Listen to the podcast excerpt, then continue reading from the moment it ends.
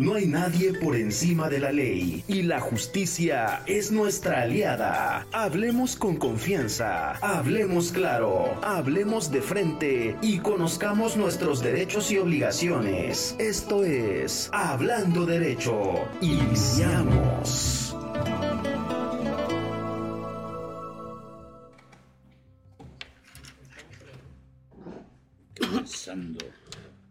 Muy buenos días, tengan todos ustedes. Como cada ocho días, estamos hablando derecho con el Consejo Estatal de Abogados.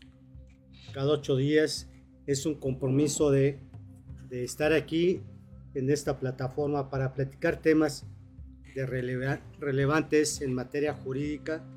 Y como ustedes lo han, visto, cada ocho días estamos en este, en este lugar. Hoy tenemos un tema, un tema que nos interesa, que es la familia homoparental en el estado de Morelos, y para lo cual tenemos aquí al, experto que nos va a explicar en qué consiste, cuál es esta familia homoparental en el estado de Morelos, este, cómo se regula, cómo se, cómo se da, cómo, por qué en el estado de Morelos. O sea, hay puntos muy importantes que sí, primero, por qué en el estado de Morelos, qué es una familia homoparental, homoparental, qué es una familia, ¿Qué, cómo la entendemos y para eso el doctor Oscar Samario Hernández pues, nos explicará, nos dará esa explicación, doctor, de qué es, cuál es este tema que nos ocupa. Y, antes, bueno, quiero decirles este, quién es el doctor Oscar Samario.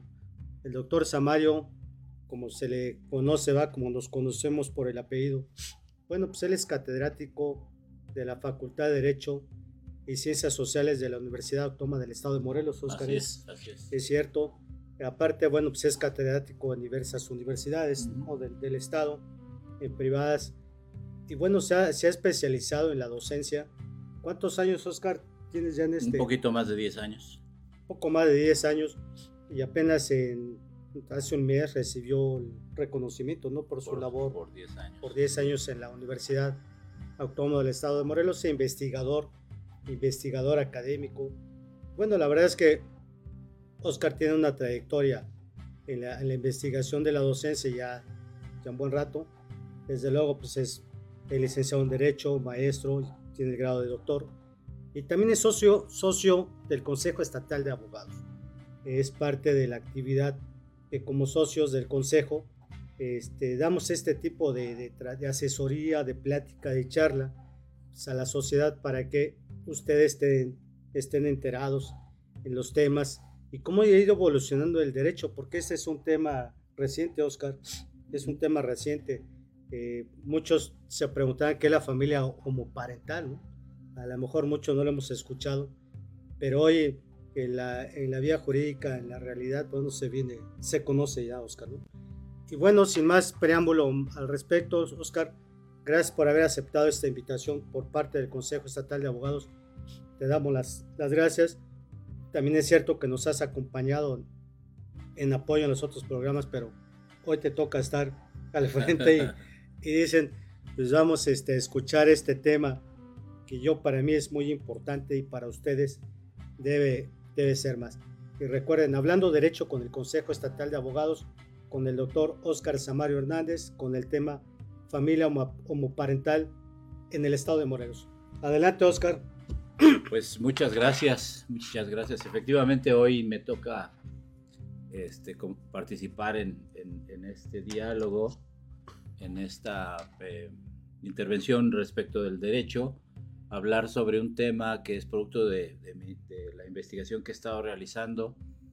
Eh, un poquito de recuento, yo hago una tesis de maestría que tiene que ver con el interés superior del menor o el interés superior del niño la tesis de maestría lleva un capítulo para España y un capítulo para México. Y de ahí van surgiendo otra serie de ideas que permean hoy por hoy en los tratados internacionales en donde México es, es parte.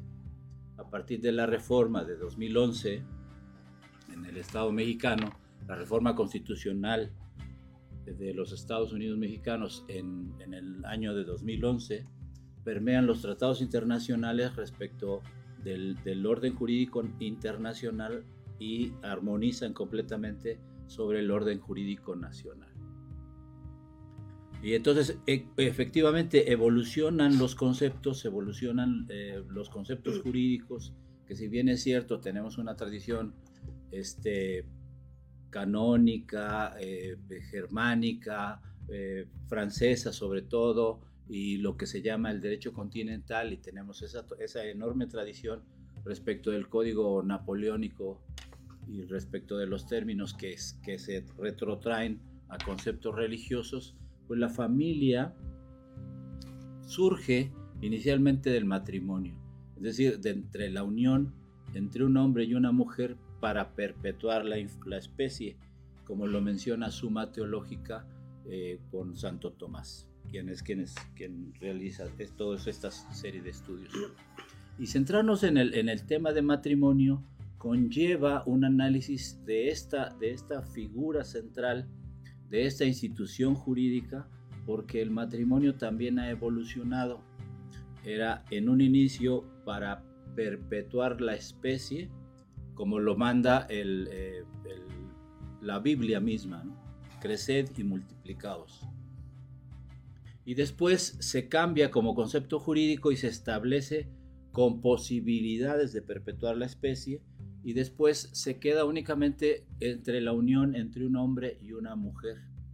Sin embargo, la misma sociedad establece en ese mismo, en ese mismo orden de ideas la igualdad entre personas y luego entonces se establece también que el matrimonio es la unión entre dos personas. Hasta octubre del año pasado, Tamaulipas y un día antes Guerrero hacen esta apreciación jurídica y establecen el matrimonio como la unión entre dos personas.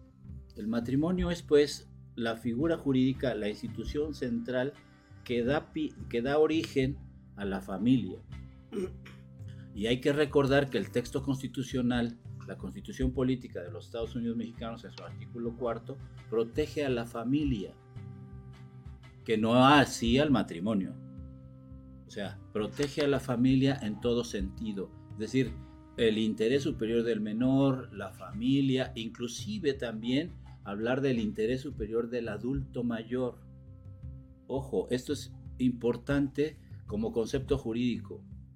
Entonces, hasta ahí las familias que para su clasificación y para su estudio, pues se han hecho infinidad de estudios que conllevan una una, familia nuclear, una familia ensamblada, una familia este, que tiene eh, estas características en donde los niños viven con los abuelos, o sea, en fin, toda esta playa de, posibilidades que existen respecto del término de la familia. Insisto que no así del matrimonio. Entonces ahí es, es el plano interesante, e, e, iniciar con los conceptos de familia y bueno, retrotraernos a la evolución misma hasta llegar hoy por hoy al término de, familia homoparental. Ah, ok, ok. Este, este, este término homoparental ya se encuentra regulado. Eh, ya lo vemos en los, en los, en los códigos, en, digo, en los textos ya, ya aparecen, ¿no? Sí, en los textos de estudio sí. De estudio, exactamente. Sí, pero, pero como tal no porque todavía existe, y para eso existen los, los eufemismos, ¿no? En, los eufemismos en el derecho son infinidad y, existe, por ejemplo, la comaternidad y la copaternidad, que conlleva pues la unión entre dos personas del mismo sexo que comparten este, este vínculo hacia eh, sus, hijos y son este, damas, son, son mujeres o bien son varones o son este, hombres. Estos, estos estudios este, se dan en la reforma constitucional del 2011, 2008. 2011, 2011. La de 2008 es, penal. Es penal, ¿verdad? La materia la penal. Y aquí es donde el 2011 es cuando ya los, también se dan los derechos humanos. Así es. Pero este, este nuevos conceptos también de la nueva familia, donde ahora este, es que ya está regulado, hombre, el hombre y la mujer pueden tener este, este, esta familia como parental, o sea, enlaza también esos grupos. O sea, la, el matrimonio entre, personas eh, del mismo sexo. Ah, sí, claro. Sí, sí, sí, sí, sí, sí, Este, este término de homoparentalidad significa dos iguales, ¿no? Dos iguales, dos iguales en sexo. O sea, dos damas, dos mujeres, o dos varones, o dos hombres, ¿no? Ok, este entonces, este término homoparental, que este, se, se refiere entonces, desde ahí viene ya la, este, donde el Estado empieza a regular el matrimonio de hombre mujer y mujer, hombre y hombre. Entre personas. Entre Entre personas. personas. Ajá, Entre dos personas. Sí. ese es. Y este término sí lo establece la. Yo no he leído la reforma, así tal cual. No, la homoparentalidad como tal no existe. O sea, existe el matrimonio, que es el ejemplo que, que más próximo que podríamos empezar a, a- a tratar y, a, y empezar a dilucidar y empezar a, a fragmentar en ese mismo sentido. Es decir, hay una pareja de dos, de dos damas que, que aprovechando esta reforma en el 2017 contraen matrimonio. Matrimonio. Es decir, se casan este, ante las leyes este, civiles. Y en el 2019 presentan a un hijo, o sea, producto de las técnicas de reproducción humana asistida. Una de ellas es la madre biológica y la otra, pues bueno, producto del mismo matrimonio, acompaña al menor y acompaña a la, mamá. Y de ahí surge este, este concepto de homoparentalidad. Solicitan ante el registro, la oficialía del registro número uno, el registro correspondiente y de conformidad con los tratados internacionales de derechos humanos y de conformidad con el texto constitucional, pues que todo niño merece, hasta parece eslogan de, de calcetín de Ron Bosman, ¿no? Esta serie de, de televisión de la República Chilena. Este, todo niño merece a un hombre, todo niño merece a una, a una salud, todo niño merece una educación y luego entonces a, a ser registrado. Acuden solicitando este registro, les niegan el registro porque en definitiva el artículo 439 del Código este, Familiar para el Estado Libre y Soberano establece que tiene que presentar al menor el papá y la mamá.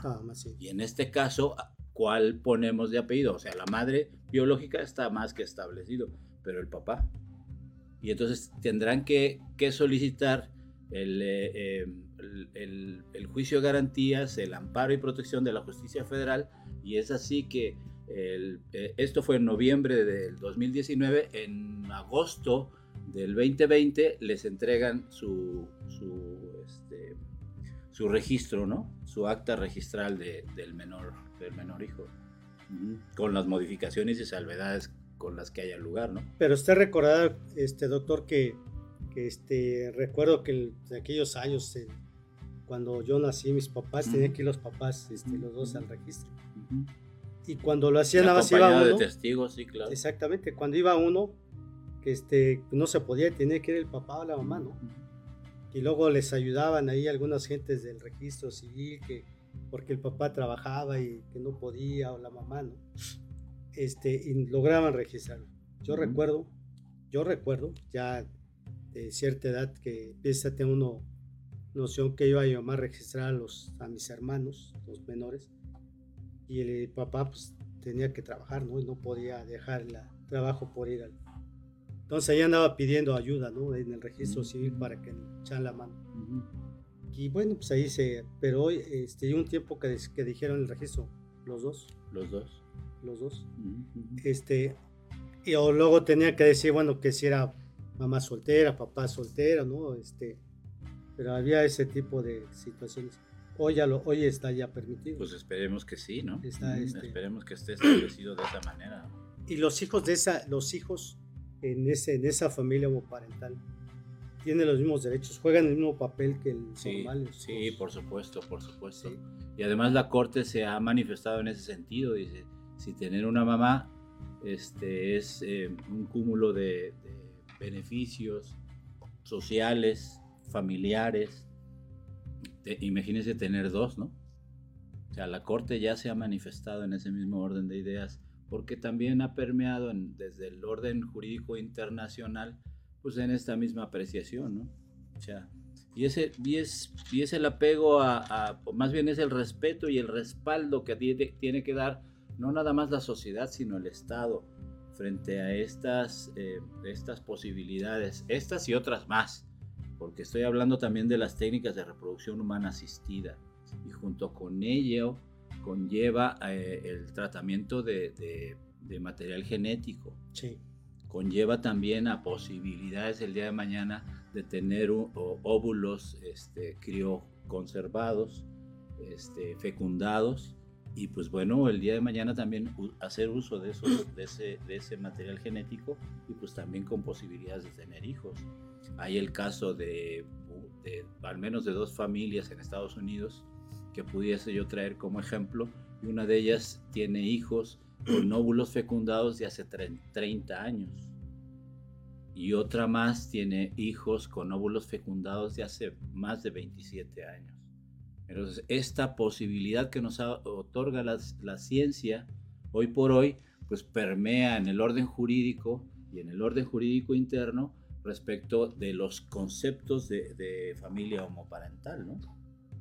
Que eso es lo, interesante del tema, del, tema frontera.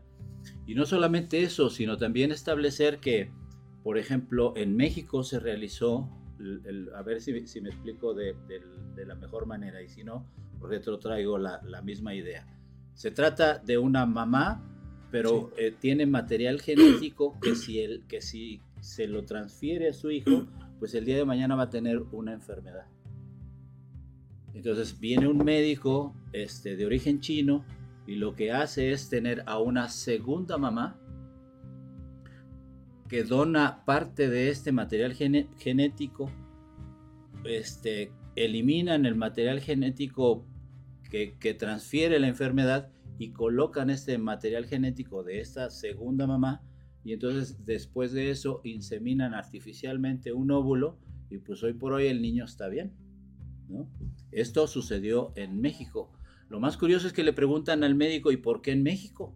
¿Por qué usted realiza esto teniendo un, una experiencia y teniendo un prestigio internacional y teniendo además oficinas en Nueva York, ¿por qué lo realiza en México? Y la, la, respuesta es simple, porque México es el paraíso. México no tiene regulación de estos y de ninguna otra índole en tratándose de técnicas de reproducción humana asistida. Que eso es lo más interesante. O sea, el derecho no ha arribado y se ha quedado empantanado por cuestiones políticas, porque sí hay iniciativas que, que intentan regular a las, a las empresas públicas y privadas respecto de las técnicas de reproducción humana asistida. Hay que recordar que en 1978 en el Reino Unido, Louisa Brown es la primer niña que nace, la niña probeta que se conoce en aquel entonces, es la primer niña que nace por inseminación artificial y eh, después eh, in, vitro y después in vivo y ella es eh, hoy por hoy mamá de un par de hijas que de igual forma han, utilizado esta técnica de reproducción humana asistida.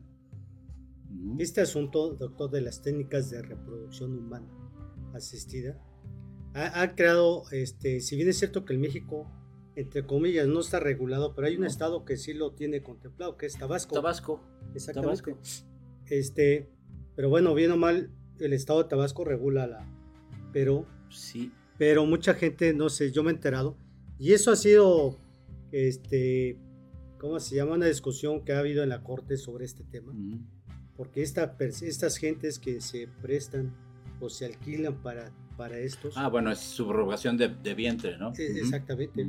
Pero bueno, pero se da, pero la reproducción este, humana asistida es diferente a esta, es diferente. No, no, no, es, es parte, de, es, parte, de, todas las técnicas de reproducción humana asistida contemplan el, el, la utilización de la ciencia médica, pero también se permite a través de la ciencia médica la subrogación de vientre, por ejemplo.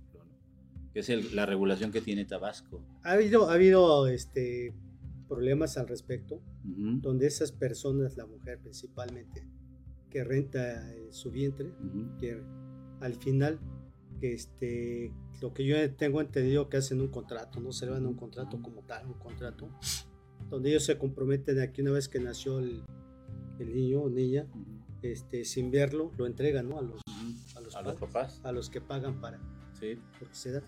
Y efectivamente en México es donde se da más este tipo de asuntos, que viene la gente del, a México. Sí, en un principio estaba muy abierto Tabasco en ese sentido.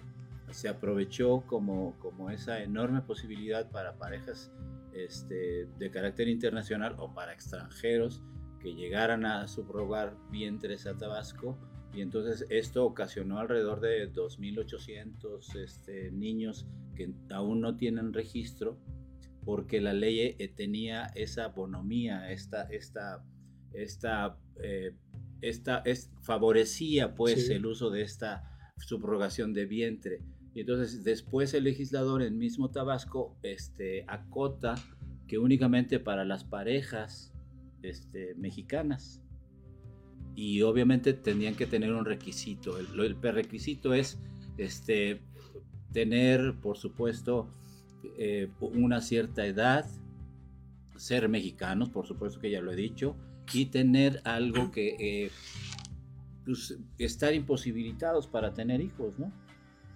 Imposibilitados para tener hijos y de, conformidad con la Organización Mundial de, la Salud, esto es una enfermedad. O sea, esto es una enfermedad y debe de tratarse y, debe, y se puede tratar a través del Estado.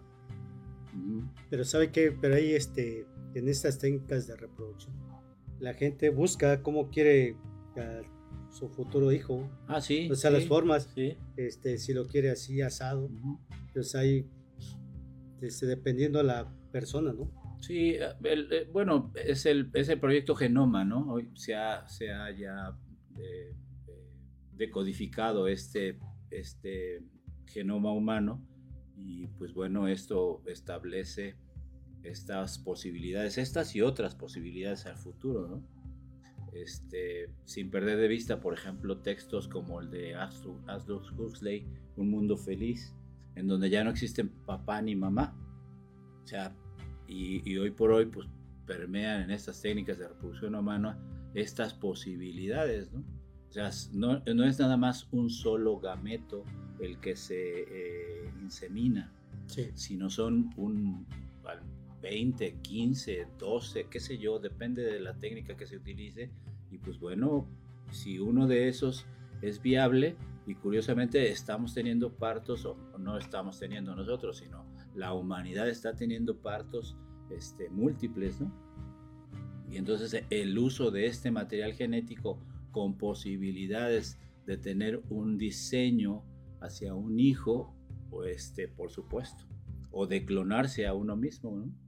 Entonces también esto, este, sí, sí, sí, está en la, este la, la, verdad es que la, una cosa es la ciencia, la ciencia ficción, otro es lo que sucede realmente en el mundo científico y otro es el aborde desde el plano jurídico.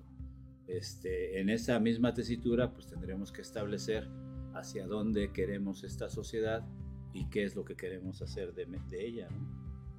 ¿Y la corte, la corte en qué se ha pronunciado sobre? Usted comentaba que la Corte ya, este, inclusive ya hay jurisprudencia al respecto sobre, estos, sobre estos temas.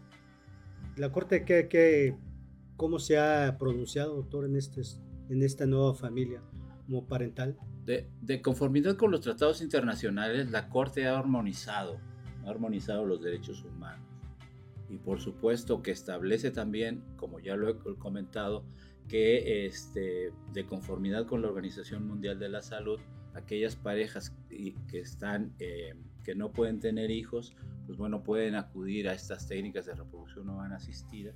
Y pues por supuesto respecto de los términos de homoparentalidad o, este, copaternidad o comaternidad pues por supuesto que los aborda desde el plano de, del derecho de las personas. Hay una concepción teórica respecto de que los, los derechos ahora se están individualizando, es decir, están de conformidad con ciertos sectores. Yo, yo me aparto de esa, de esa opinión porque hay que respetar a las personas.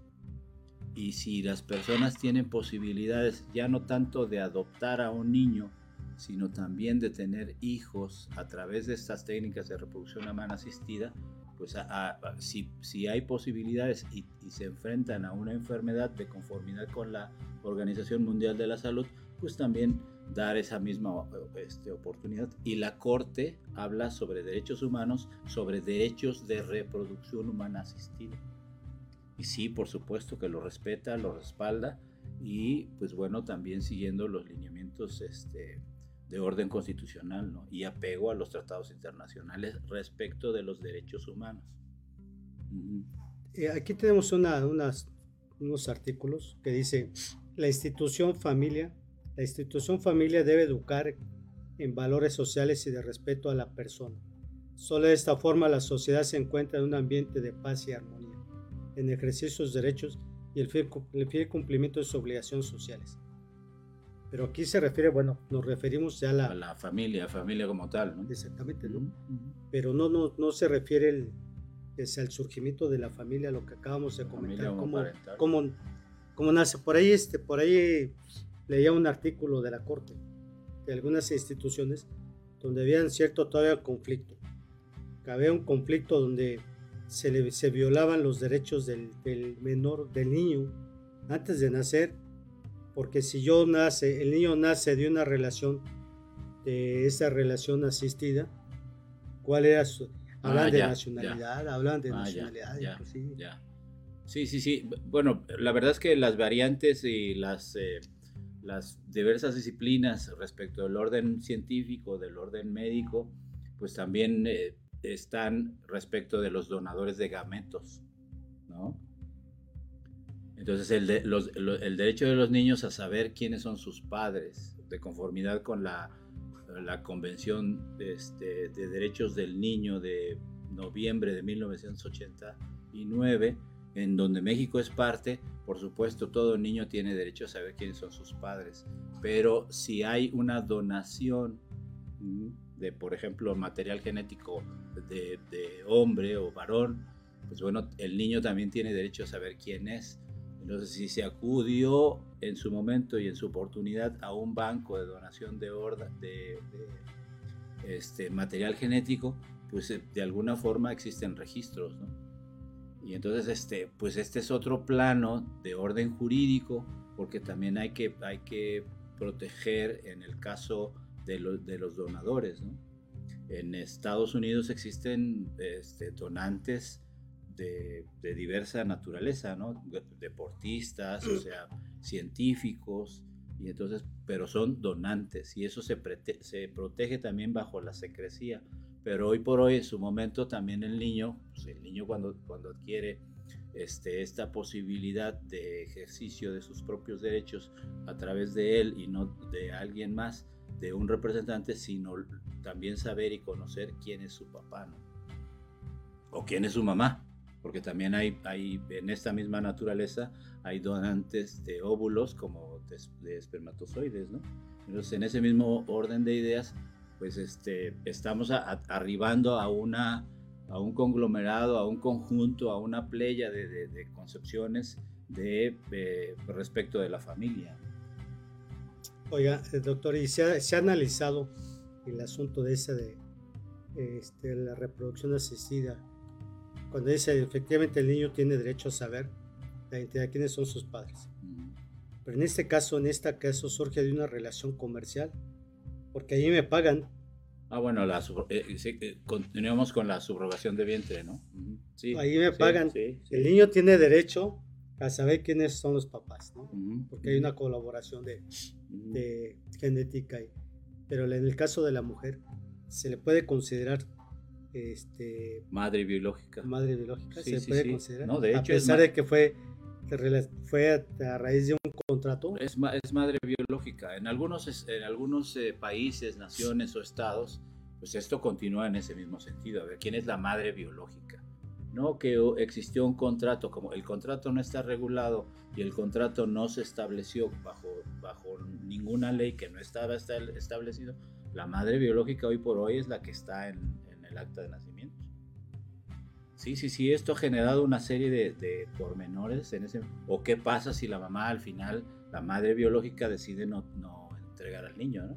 Que ese, ese niño o niña que nace este, ya en su edad correspondiente podrá reclamarle a su madre la cómo surgió, porque fue, repito, la relación comercial. Yo, a mí me pagaron para, para esta situación.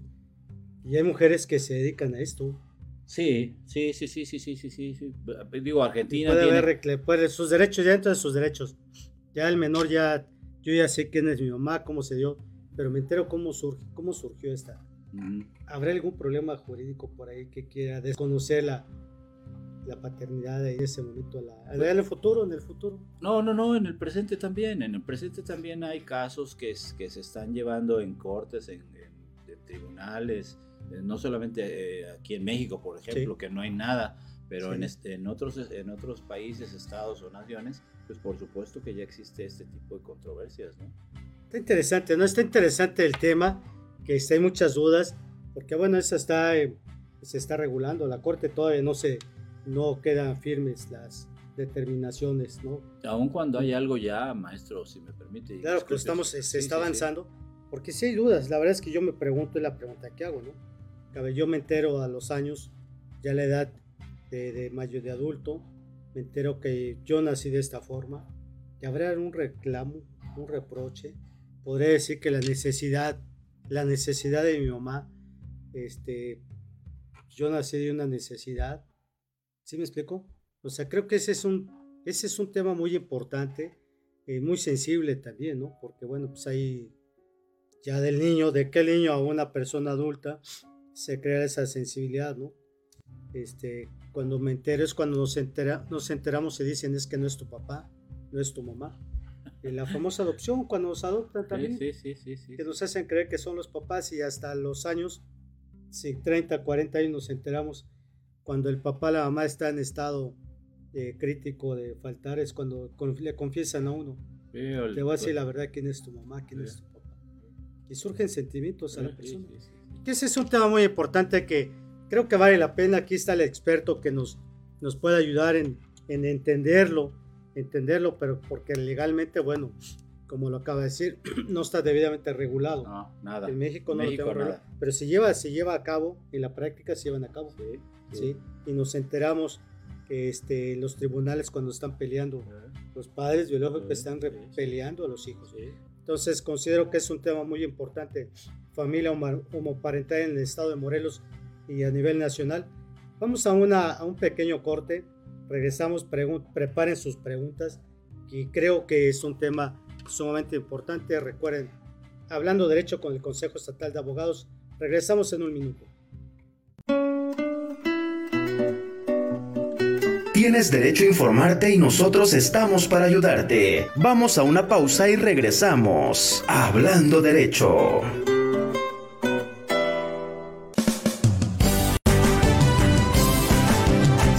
Friedman Studio, Academia de Canto Contemporáneo, Interpretación y Desarrollo Humano. ¡Lánzate ya! En Friedman Studio, tus sueños pueden convertirse en realidad si los deseas tanto como para ir tras ellos. No importa tu edad, rescata tu talento y brilla. En Friedman Studio, nos especializamos en preparar y entrenar a verdaderos cantantes e intérpretes solistas desde nivel inicial hasta nivel profesional Impartimos clases de lunes a sábado en sesiones personalizadas o abiertas, en modo presencial o en línea, completamente en vivo. Friedman Studio apoya tu talento. Nuestros precios se adaptan a tu bolsillo de acuerdo a la modalidad y número de clases mensuales que tú elijas. Agenda tu clase muestra sin costo y conócenos. Nuestra metodología, entrenamiento y técnica vocal interpretativa se enfoca y adapta a todos los niveles y géneros musicales.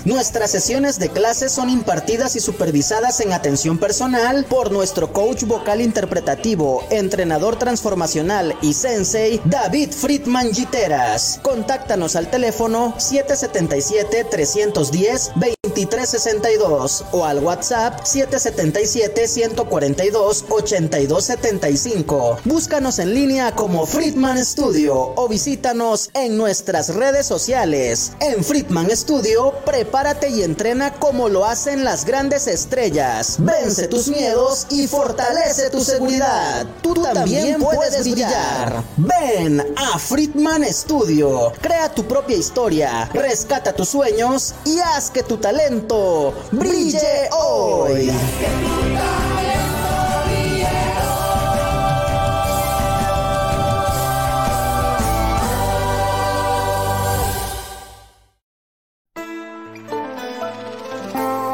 Cuando de ley y justicia se trata, no hay nada mejor que estar en una misma sintonía. Hablando derecho, continuamos. Bien, estamos de regreso con ustedes eh, con el tema familia homoparental en el estado de Morelos con el doctor Oscar Samario, que creo que vamos entendiendo las, los términos y la forma como se van dando. Desde luego, este, el derecho constantemente se va actualizando, se va, se va modernizando, dicen por ahí. Y bueno, con base a todo esto nos vamos enterando y como abogados, pues debemos de estar desactualizados, ¿no, Oscar? Debemos estar actualizados, este, porque bueno, las reformas que se van dando, este, a, todos los abogados nos obligan, nos obliga a estudiarlo, y más cuando pues, estamos en el, en el, este, pues, en el litigio, ¿no? Postulancia. Y tenemos asuntos de, familiares, ¿no? Asuntos de familia, que ahí es donde tenemos que ver. Y bueno, pues como les decía hace rato, el experto aquí está, que hay que, hay que aprovechar, hay que aprovechar esta, la presencia del doctor Samario. Es que son los expertos, son, son los que estudian, se dedican al estudio, hacen las investigaciones. Y bueno, para que nos vengan a platicar sobre, esta, sobre estas reformas ¿no? que se van dando en la, actualidad y que poco a poco los vamos entendiendo. ¿sí? Y bueno, también quiero comentarles que en días pasados eh, que se festejó el Día del Abogado, ustedes recordarán el Consejo Estatal de Abogados el día 12 de, julio al presentar, al develar una placa que tenemos aquí en el centro de Cuernavaca, en el callejón jurista precisamente, se dio a conocer, se dio a conocer una maqueta, una maqueta donde que pretendemos edificar el, el, monumento Oscar, el monumento al abogado en el estado de Morelos. No tenemos en el estado y yo le busqué en parte del, de la República algún monumento eh, que refiere a los abogados y fíjense que no, no lo encontré, no lo encontramos y, y, bueno, el Consejo viene impulsando ese trabajo de edificar este, este monumento, el cual ustedes están viendo ahí en su, en su pantalla.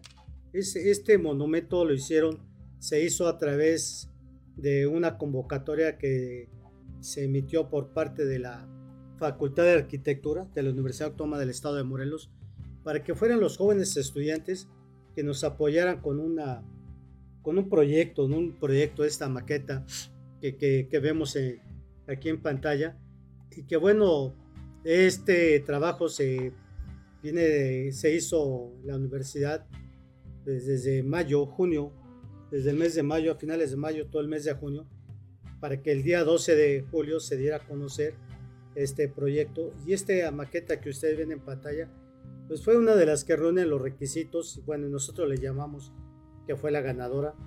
Este la vemos muy muy importante los jóvenes nos explicaron sus conceptos y la forma del trabajo sus características y es un trabajo que, consideramos que termina unos 5 o 6 meses dependiendo va a de la celeridad y los apoyos que nos dé el gobierno del estado y aquí esta maqueta lo que busca es buscar la unidad del gremio de abogados, buscar la solidaridad de los abogados, porque este, en el estado tenemos cerca de 40 agrupaciones de abogados, cerca de 40 agrupaciones de abogados, y bueno, la intención es de que logre unificar al, mayor número de abogados.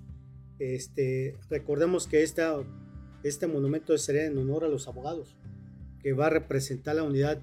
Si logramos nosotros eh, reunir a la mayor posible de agrupaciones, creo que la finalidad se está cumpliendo de la unificación, la unidad de, los abogados. Y esta maqueta nos permitiría tener un lugar donde irnos a manifestar en contra de alguna eh, violación a los derechos este, de todo ser humano y donde nosotros mismos podamos ir a, se llevar a cabo eventos, ¿no? Y por qué no decirlo, también ir a despedir a algún compañero. Eh, ahora en la pandemia, bueno, pues hubo varios compañeros que fallecieron, abogados que murieron y abogados que han fallecido a partir de la inseguridad que vivimos, que a plena luz del día los han, los han atacado y han fallecido.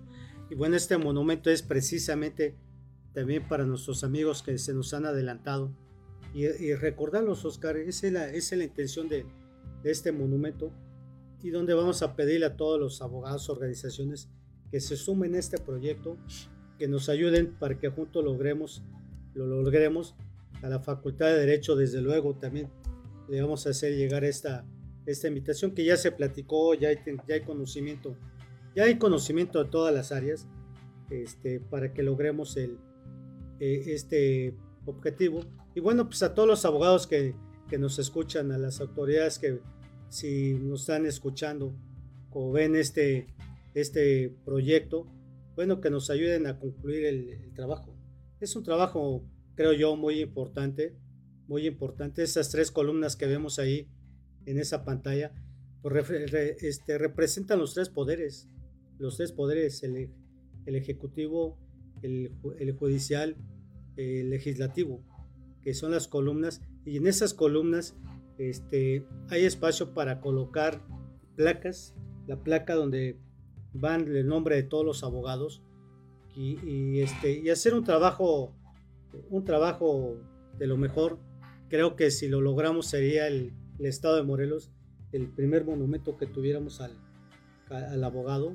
Repito, yo no he visto por ahí, le busqué en internet, me metí en los estados y la verdad no lo encontré. Y si hay uno, bueno, pues ojalá que, pues, que se nos sirva de referencia si es que este, aparece por ahí alguno pero no lo encontré. Entonces la invitación está abierta a todas las agrupaciones de abogados para que se sumen al proyecto y también a los abogados que no pertenecen a alguna agrupación, sumarse al proyecto para que nos ayuden. Desde luego pues hay que hacer gestiones, ¿no? Primero hay que hacer la gestión ante las instancias correspondientes para lograr la, la donación del espacio, del terreno. ¿Dónde estará ubicado este? Estará ubicado en la avenida Teopanzolco. Es un corredor muy importante en Cuernavaca. Es un área que ya tenemos varios monumentos por ahí, Oscar, no se le recordarás el monumento de los, de los periodistas, ¿no? De los periodistas ahí del Club Rotario también. Este, y hay varios este, monumentos que esa avenida nos permite, nos permitiría, eh, pues irnos, eh, repito, ir a, hacer algunos eventos en ese lugar y lograr el proyecto. Y la avenida es muy transitada y muy, muy, es una de las principales este, avenidas del estado de Morelos, de Cuernavaca principalmente. Y bueno, todos los abogados, repito, ahí está la invitación para que se sumen, hagamos contacto, este, sumemos esfuerzos y logremos, si logramos esto, estamos demostrando que los abogados en Morelos nos unimos, hay unidad y desde luego este, unirnos para trabajar este, en coordinación con las autoridades del Estado, ¿no? que es lo que el Estado requiere la unidad. Estamos viendo la problemática que hay en el Tribunal Superior de Justicia, una institución donde se imparte justicia. Hoy, ahorita en estos días lo vemos que hay unas diferencias muy, muy grandes, unas denuncias que se han presentado en contra del titular del Poder Judicial, que considero que ese tipo de, de movimientos pues afectan a la impartición de justicia, a los justiciables, que es lo que viene, que viene a afectar ahorita en, en, estos días concluyeron su periodo cuatro magistrados que integraban sala. Al, al, al, regresar en agosto que regresamos a labores, pues el tribunal ya no, ya no cuenta con sus salas debidamente integradas. ¿Qué va a suceder ahí? ¿Cómo se van a integrar las salas? Este, habrá quórum para determinar. Pero la afectación es, son para los justiciables y luego los problemas que surgieron, que hoy nos enteramos de, un magistrado, hoy en retiro porque ya concluyó, este, fue sujeto a algunas este, decisiones para cambiar el voto de unas resoluciones en asuntos delicados, en asuntos delicados. Y bueno, ya hay denuncias. Yo creo que aquí, yo creo que aquí el titular del Poder Judicial pues debe de analizar porque tampoco se ha, por, se ha pronunciado al respecto, que escuchemos que es, que es falso, que lo niegue. Y hay un dicho por ahí, que cae otorga. Este, hasta el día de hoy no hemos escuchado alguna, alguna respuesta del titular del Poder Judicial negando los, los, las imputaciones que, que, se le hacen. Y bueno, yo creo que por parte del Consejo Estatal de Abogados eh, próximamente emitirá un comunicado, un comunicado este, manifestándose al respecto. Y desde luego pedir, considero que el titular debería de separarse del cargo para poder este, llegar a esas investigaciones en la forma como lo están denunciando, porque eso nos llega, eh, este, se llega a haber incertidumbre en las determinaciones, porque de acuerdo a la denuncia es de que el titular del eje del judicial, poder judicial, este, le habla al magistrado para que cambie determinaciones. Algo que a nosotros pues, sí nos llama la atención, donde dice, bueno, pues, ante dónde estamos, ¿no? ¿Quién estamos? O tenemos que ser alguien importante para que le hablemos al titular del Ejecutivo y cambien las determinaciones.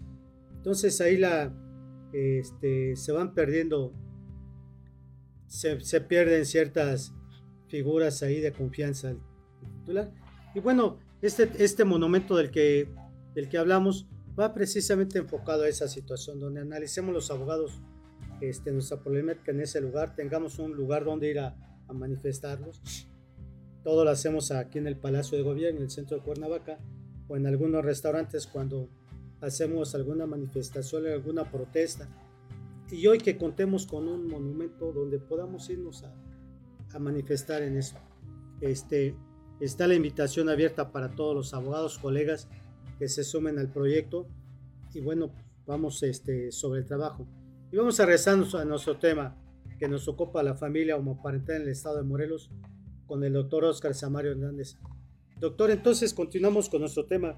¿Qué más nos puede informar usted? Ya estamos por terminar el programa y cerrando. ¿Algún, algún mensaje que podríamos sobre este tema? Bueno, ¿Qué nos hay- invita también a los abogados, desde luego? Sí, por supuesto. La actualización, la actualización y continuar con el estudio constante y eh, sobre todo en, en el orden jurídico internacional es este motivo de análisis para, para- de análisis de, de esas estructuras jurídicas de todos los abogados. Es decir, qué es lo que está, qué emana, qué, qué nos da la fuente del derecho respecto del orden jurídico internacional. Este, yo quisiera eh, aprovechar también este espacio para comentar que la propia Biblia habla de los pa- patriarcas que no pueden tener eh, descendencia, la, la esposa no puede tener descendencia y la misma esposa le dice al patriarca, pues ahí está la esclava, hablando de subrogación de vientre, por ejemplo. En el, en el otro orden de ideas eh, que hablé yo de suma teológica respecto del término de matrimonio, y es una, es una eh, eh, postura y es una opinión muy personal, decir que el legislador del 57 pues eh, debió de haberse apartado, debió apartarse del término matrimonio para establecer una unión civil. Sin embargo, ocupa el mismo término religioso, religioso este, católico, y ocupa el, término de matrimonio civil, cuando debió en su oportunidad, el, el- insisto, el constituyente del 57, el establecer una unión civil. La República de Chile está ya abordando este concepto jurídico respecto de las uniones civiles. ¿Qué es lo que pasa con estas familias homoparentales históricamente? Uno de, una de las posibilidades que existe, el por, qué, el por qué surgen estas familias, es decir, hay un matrimonio este, que vive en su propio domicilio, en su propio eh, departamento, pero él por eh, cuestiones económicas, por lo que ustedes comenten como, como ejemplo, se tiene que ir a Estados Unidos o tiene que irse a otro país porque aquí no encuentra trabajo. Pero ¿qué es lo que pasa con, con la, la mamá y los hijos? Se regresan con la suegra o, eh, o en el mejor de los casos con la mamá.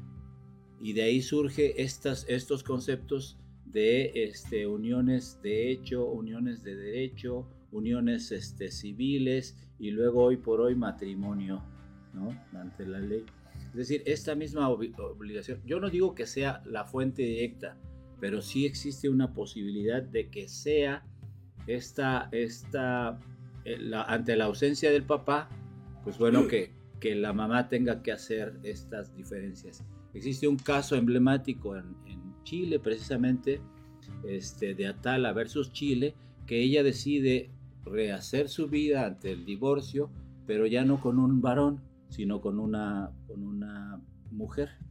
Y entonces este caso se establece en la Corte, que sería la otra fuente del derecho internacional que estoy precisamente este, señalando, establecer para el Estado mexicano lo que está pasando en otras latitudes respecto de las sentencias que emite la Corte Interamericana de Derechos Humanos.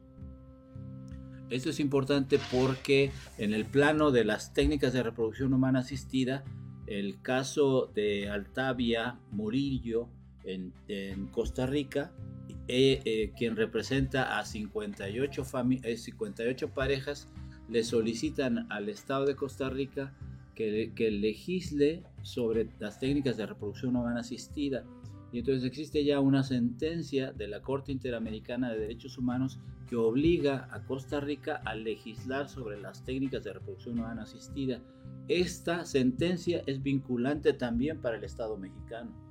No esperemos que el día de mañana también le den un coscorrón a México porque no ha hecho este, la legislación correspondiente. Hay que esperar lo que suceda en Costa Rica. No, la sentencia ya está la sentencia de la Corte Interamericana de, Derechos Humanos y luego entonces México tiene que establecer también una regulación sobre las técnicas de reproducción humana asistida con respecto de las, eh, de las instituciones, de los centros, este, eh, sobre todo privados, que están realizando estas técnicas de reproducción humana asistida y pues bueno, están sin ninguna regulación sin ninguna regulación. Y el día de mañana pues aprender de ejemplos, un ejemplo muy, muy este, directo y eh, actualizado, el caso de, Reino Unido, que está teniendo problemas enormes porque tiene óvulos preservados de más de 20 años y entonces ¿qué hace con ellos? O sea, estos conceptos respecto de, que los dejan en el banco de de conservación estos óvulos fecundados y entonces ahora qué es lo que, lo que viene para el, para el caso es un problema enorme, ¿no? O sea, se los entrego a los padres y los padres que los conserven. Un libro con que, el texto, el, el, título del libro se llama eso, Tengo un embrión en mi nevera, o sea, tengo un, un embrión este, humano, por supuesto, en el, en el congelador de mi refrigerador. Entonces, ese tipo de, consideraciones se tiene que tener en, respecto del, Hay mucho, hay mucho estudio todavía al respecto, de los Para regular. Sí, claro. Aquí unas preguntas, Oscar, que nos dice eh, Arturo Castillo. Dice, ¿cree que se debe regular o crear un tipo de educación especial en razón de que los padres e hijos de las familias homoparentales puedan estar expuestos a burlas, rechazo, perjuicios aislamientos, homofobia y otras formas de violencia? Sí, por supuesto. Desafortunadamente la sociedad este, mexicana no, lo entiende. Yo no quisiera hablar de manera general de todas las sociedades. Por supuesto que, que no, no, se entiende, no se comprende en ese mismo sentido y, este, y no se acepta. Luego entonces son muy criticados. Por supuesto que tiene que haber una educación, una educación en donde este, pues establezcan estos, este respeto hacia las personas, ¿no? Pero bueno, también aquí corresponde mucho que este, volvemos al, ejemplo que puso de los hijos cuando son adoptados, ¿no? este, los padres guardan cierto silencio para decir de cómo este, llega uno, ¿no? O sea, ya cuando se dan, este, pues se da a conocer la forma como nació uno, el origen del, del, ser humano, ese es cuando podemos ser sujetos a ese, si cuando somos adoptados, hay ese rechazo entre... No nos vayamos lejos, la historia que nos ha dado es el Estado mexicano, no nada más este, todos, toda la historia que tenemos es, el, es producto de que hay que ocultar esto porque no es posible. El caso de, de Margarita, Margarita Maza de Juárez, Margarita es, es una niña exposita. la recogen o la, adoptan los Maza, la llevan a su casa y pues bueno, la hacen hija suya. Pero es una exposita, o sea, ella, ella está en, un, en una en una institución que le da albergue, es una niña que, que es abandonada por sus, por sus padres. Y entonces obviamente socialmente, en, en la- eh, sobre todo ahora, y e imagínense ustedes en la época de Juárez o en la época donde, van, donde va creciendo Margarita y que no puede tener este, eh, marido.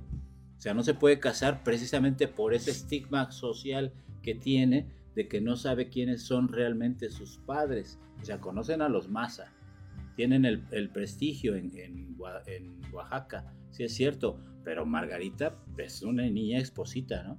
Y entonces aparece el viudo, Pablo Benito Juárez García, viudo, que tampoco nos lo han hecho este, saber la historia de México.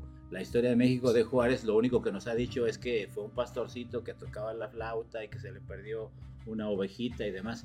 Pero hay que adentrarnos realmente en la historia. Si socialmente en aquel entonces era establecía un rechazo, pues bueno, hoy por hoy, pues este, también tenemos que entender que eh, los niños pues no son culpables del- de, los, de los papás, ¿no? Sí, claro. Y en este caso son técnicas de reproducción humana asistida y es el respeto y el respaldo. Yo insisto, si tener una mamá, una mamá que es mi caso, tener una mamá de, de- que me ha dado muchísimas cosas, imagínense a este niño o niña que tiene dos mamás. O sea, y, y lo- y- y los, y las dos, o los dos, porque también es el caso, lo- lo- la quieren por, por igual. Ejemplos diversos. Ejemplos diversos. Eric Clapton, por ejemplo, se entera ya, ya adolescente que aquella quien le llama a su hermana y que efectivamente eh, es este, su mamá, en realidad es su mamá. El caso de técnicas de reproducción humana asistida con los Obama, por ejemplo. Michelle Obama y, y, eh, Barack Obama son este, padres gracias a las técnicas de reproducción humana asistida. Judy Foster, o sea, infinidad de ejemplos a nivel internacional que, se han tenido esa oportunidad a través de las técnicas de reproducción humana asistida. Y hoy por hoy el Estado mexicano que ha regulado este concepto jurídico del matrimonio, pues bueno, es la unión entre dos personas en igualdad de circunstancias. Bueno, ahí está el licenciado Arturo Castillo. Esperemos que la pregunta haya, haya sido contestada. Y bueno, efectivamente, ahorita nos estamos enterando de, de personajes ¿no? que han surgido de esta. Y nos enteramos a los, a los años, ¿no? Pero bueno, este, eh, también le agradecemos la felicitación a Auris Torres. Gracias por su mensaje. Este, Ana Lilia Contreras, gracias. Le mando un saludo, doctor. Mm, Eh, Ana María Leiteras, Doctora, muchas gracias. Este, María también le mando un saludo al doctor, excelente tema. A Freedom, este, y le agradece el licenciado Arturo Casillo su, su, respuesta. Y bueno, este, repito, creo que es un tema muy importante, un tema muy importante que, que debemos ir conociendo todos, no nada más los abogados, sino también ustedes como sociedad, ir, ir entendiendo los términos ¿no? que se van dando, ¿no, Oscar? Porque creo que hoy la sociedad también está ya inmersa en, los, en las transformaciones, en los cambios de, del derecho que se vienen dando. Y bueno, con esos temas tratamos nosotros, el Consejo Estatal de Abogados trata de, ayudarnos, ¿no? todos aquí es de todos, ir aprendiendo algo a través de los, de los colegas, de los amigos que nos apoyan, este, nos dan un rato de su tiempo para estar aquí en este lugar y platicar los temas que son importantes. A quienes la verdad es que les agradecemos, doctor, pues la verdad es que le agradecemos su participación. Ya este es- tenemos una hora de trabajo, creo que fue suficiente a todos los que nos productiva. participaron. La verdad es que les agradecemos mucho su, su asis- asistencia. También saludamos a Estados Unidos, a Alemania, a Holanda, a Colombia, a Costa Rica y a todas las personas que nos acompañan en nuestras señales de audio digital por radio y podcast. A todos ustedes muchas gracias porque se, se conectaron y no dejen de seguirnos. El Consejo Estatal de Abogados trata de llevarles algo pues, para ir conociendo, ir aprendiendo y ir actualizándonos. Lo hacemos con mucho gusto. No somos expertos en, en esto, doctor. La verdad es que vamos, No, no, pues claro tratamos de, de hacerlo de acuerdo a nuestro leal saber y entender, como dicen los peritos. Pero lo importante es llevarle conocimientos a la sociedad para que tenga este, pues esas ideas, esos, esos conocimientos. Aprendemos algo, algo se aprende de estas pláticas, de estas charlas, como quieran ustedes llamarles, y lo importante es aprender. A todos ustedes mi agradecimiento y bueno, pues nos vemos el próximo viernes por aquí. Vamos a ver el tema, qué, qué tema nos va, qué ponente nos ayuda. Están de vacaciones algunos, porque se fueron de vacaciones. Usted también ya sale de vacaciones, doctor. No, hasta el 31. Usted ya sale, va, uno regresa y otros se van. Pero bueno, nos vemos el próximo viernes hablando derecho con el Consejo Estatal de Abogados. Les agradecemos su participación y hasta la próxima. Buenos días, hasta luego.